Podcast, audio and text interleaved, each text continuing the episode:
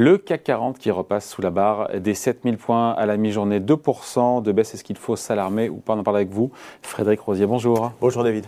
Euh, co-responsable de la gestion de portefeuille chez, chez Mirabeau France. Euh, voilà, 2%, voilà, on est reparti sous les, sous les 7000. Euh, on a, hum, sur le Nasdaq, c'est pire encore sur les marchés américains, entre 10 et 15% de baisse depuis le début de l'année. On a eu cette correction la semaine dernière euh, sur les valeurs de, de la tech. Euh, Est-ce que tout ça est en train de se compliquer un peu? Ah, on a, on a la tech qui corrige, on a évidemment la Fed qui se réunit à partir de demain, qui pourrait annoncer, on ne sait pas trop, qui doit peut-être confirmer la première hausse de taux sur le mois de mars. Voilà, on est en train de changer de, là, de, de paradigme ou pas? Oui, c'est clair. Euh, la baisse même sur les technologiques, euh, c'est plus qu'une baisse. Hein. Euh, on le voit bien, il y a des indices, par exemple, Goldman Sachs, c'est un indice sur les entreprises technologiques non profitables. On est déjà à moins 35. Je me suis amusé quand même à regarder par rapport à des points hauts, des valeurs technologiques sur le Nasdaq Composite je me suis arrêté parce que j'étais déjà à plus d'une centaine de sociétés qui étaient, euh, qui étaient en dessous des, des moins 40. Que des boîtes corrigent, que des boîtes de, oui, corrigent qui ne font pas, qui ne gagnent pas un centime et qui sont survalorisées, euh, c'est tant mieux, non? Oui, mais vous regardez les plus fortes baisses au moment où on se parle sur le CAC 40, euh, c'est Dassault Systèmes, c'est Hermès, c'est des, des, belles valeurs de, de, de, de croissance. Alors, le mécanisme, il est assez simple à comprendre. Hein. On, a finalement ce marché qui est déjà dans, une attente euh, de hausse des taux d'intérêt au regard du niveau d'inflation. Ouais. Alors on voit bien même aux États-Unis. Aux États-Unis, hein, bien sûr, parce qu'en Europe, on n'en ouais. est vraiment pas là. Euh, et on voit même que les anticipations de remontée de taux, elles ont tendance à augmenter. Hein. Euh, Goldman Sachs parle de 4 hausses de taux ouais. d'intérêt euh, cette année, et même un, un, planning de remontée de taux de quasiment 10 remontées de taux jusqu'en 2024. Donc on voit qu'on est dans un cycle clairement de remontée de taux. Alors la question qu'on se pose, bien sûr, sur ce mécanisme-là, c'est est-ce que c'est négatif ou pas pour les actions? Et bah pour l'instant, ça l'est en tout cas. En tout cas, ça l'est. Et c'est souvent le cas d'ailleurs au début. Euh, on a un track quand même. On voit un peu depuis les années 70, un peu les mécanismes qui se mettent en place lorsqu'on a une remontée de taux.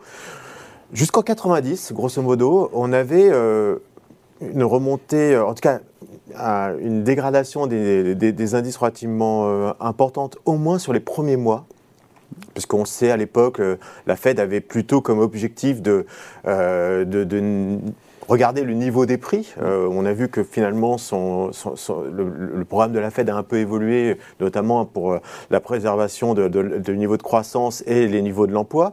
Donc on voit bien que cette réaction qu'on a sur les marchés, elle est bien sûr symptomatique d'une inquiétude qu'on a sur euh, l'accélération des remontées de taux, pas sur la remontée de taux, puisque un marché, mmh. un marché action s'accommode d'une remontée de taux. On a mmh. vu que historiquement, on est plutôt sur une phase de, de 8% de progression des indices dans une normalisation monétaire. Donc on ah bah, tout va bien alors. ah voilà. Alors quand on dit ça, on a, on a, on a tout dit ou rien dit.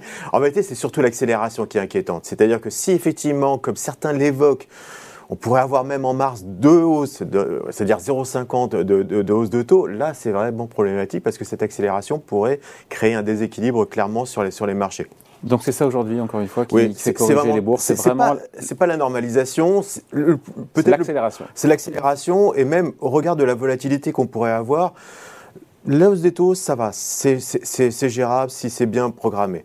Après, il y a la normalisation euh, de, de la balance de la Fed aussi, qu'il faut voir, du bilan de la Fed. Donc là, c'est vrai que la cumulation de ces deux phénomènes-là sur 2022, si c'est mal orchestré, ça pourrait être euh, source de volatilité ouais. et peut-être difficile pour les, pour les marchés. Ouais, quand on voit ce qui s'est passé par exemple sur les titres, sur les valeurs, sur Netflix, est-ce ouais. qu'encore une fois Netflix, qui a quand même pris euh, un gros gain de 20%, boîte qui n'a jamais été aussi rentable, enfin aussi profitable, mais qui, dans la croissance du nombre d'abonnés, euh, marque un peu le pas?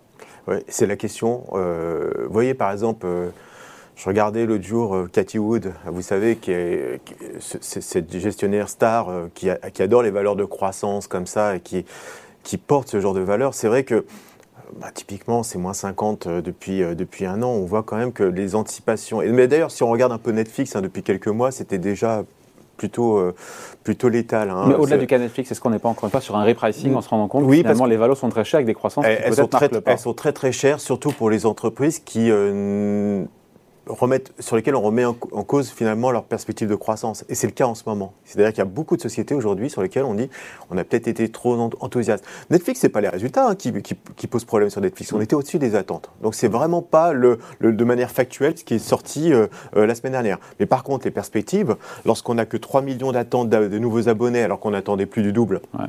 Par le marché, il est clair et que vous voyez aussi un petit peu votre niveau de marge, ça colle plus tellement sur les niveaux de valorisation. Donc, c'est, je dirais que la saison de résultats qu'on est en train de vivre, et là on va le voir hein, cette semaine, on va avoir notamment des acteurs comme Microsoft, on va voir Apple, on aura Tesla.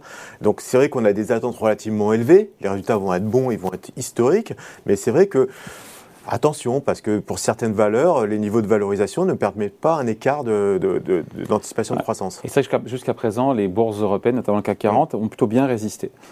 Euh, plus équilibré. Déjà, on est équilibré. C'est-à-dire que. alors que là, on se dit, mais c'est quoi là Est-ce que jusqu'à quand? Et là, peut-être qu'on le cas qui casse les 7000, est-ce que c'est pas justement euh, l'Europe qui est en train de d'emboîter la roue, encore une fois, de, Wall Street? Alors, dans la première phase, euh, ce qu'on a eu, c'est qu'on a eu une, une, énorme divergence de performance entre les valeurs dites value, des valeurs cycliques, et les valeurs de croissance. Donc, lorsqu'on regarde le, le marché parisien aujourd'hui, on a des valeurs, par exemple, une des meilleures performances, c'est Renault. Euh, aujourd'hui. Euh, quand on connaît les problèmes qu'a connu Renault, on voit par exemple. Renault qui a l'argent massacré en bourse aussi. Quand même. Exactement. Mais c'est aussi la problématique, c'est que lorsqu'on regarde l'indice, il y a quand même, allez, facilement une dizaine de valeurs ou une quinzaine de valeurs qui ont été massacrées en bourse et qui sont loin, très très loin de leur, leur plus haut historique. Et ce qu'est en train de faire le marché, c'est-à-dire que dans un premier temps, on fait la distinction, on va vendre les, valeurs chères, je répète, comme Hermès, mm. Téléperformance, euh, euh, DAS System, qui ont des PE qui sont supérieurs à 50. Par contre, on va aller chercher des valeurs qui des valeurs bancaires, des valeurs, des valeurs cycliques, des valeurs value, qui elles ont des PE qui sont allés autour, en dessous de 15 en moyenne. Mm. Et, cette distinction, elle est faite. Maintenant, on va dire que c'est un mouvement un peu plus global. C'est une forme de sell-off où on vend même les valeurs un peu plus défensives. Mm. C'est tout à fait logique. Là, il y a, cette crainte qu'on a euh, par rapport au cycle de remontée de taux et l'accélération de ces, ces remontées de taux. Donc, si la remontée de taux, je répète, si la remontée de taux est maîtrisé et qu'il n'y a pas un message de panique de la Fed, mm. ce qui n'est pas encore garanti. Les niveaux, quelque part, constituent une opportunité pour rentrer. Oui, mais on aura toujours, à mon avis, cette distinction euh, sur le déroulé de l'année, distinction entre le cyclic value et versus euh, croissance. Donc il faut faire attention à ce qu'on achète, il ne faut pas acheter n'importe quoi, il faut regarder vraiment les niveaux de valorisation. Mais, par contre, on peut avoir un indice qui se tient grâce à cet euh, équilibre. Sauf s'il y a une erreur de politique monétaire. Ce qui n'est pas gagné encore. Hein qui n'est pas gagné, parce qu'on on le voit qu'il y a eu un changement radical de, discours de la Fed. Vous savez, ce fameux transitoire, euh, on l'avait signalé sur ce plateau, un transitoire euh, qui n'est quasiment plus transitoire, et, parce qu'il y a des, aspects structurants même sur l'inflation qui, qui, sont en train de se mettre en place. Donc la question, effectivement, est-ce que la Fed va craquer ou pas dans son message, avec un message trop agressif? Euh, Si c'est le cas, effectivement, on peut avoir énormément de volatilité sur les marchés dans les deux ou trois mois à venir. Bon, on en reparlera. Merci beaucoup. Explication signée Frédéric Rosier, co-responsable de la gestion de portefeuille chez Mirabeau. Merci. Merci David.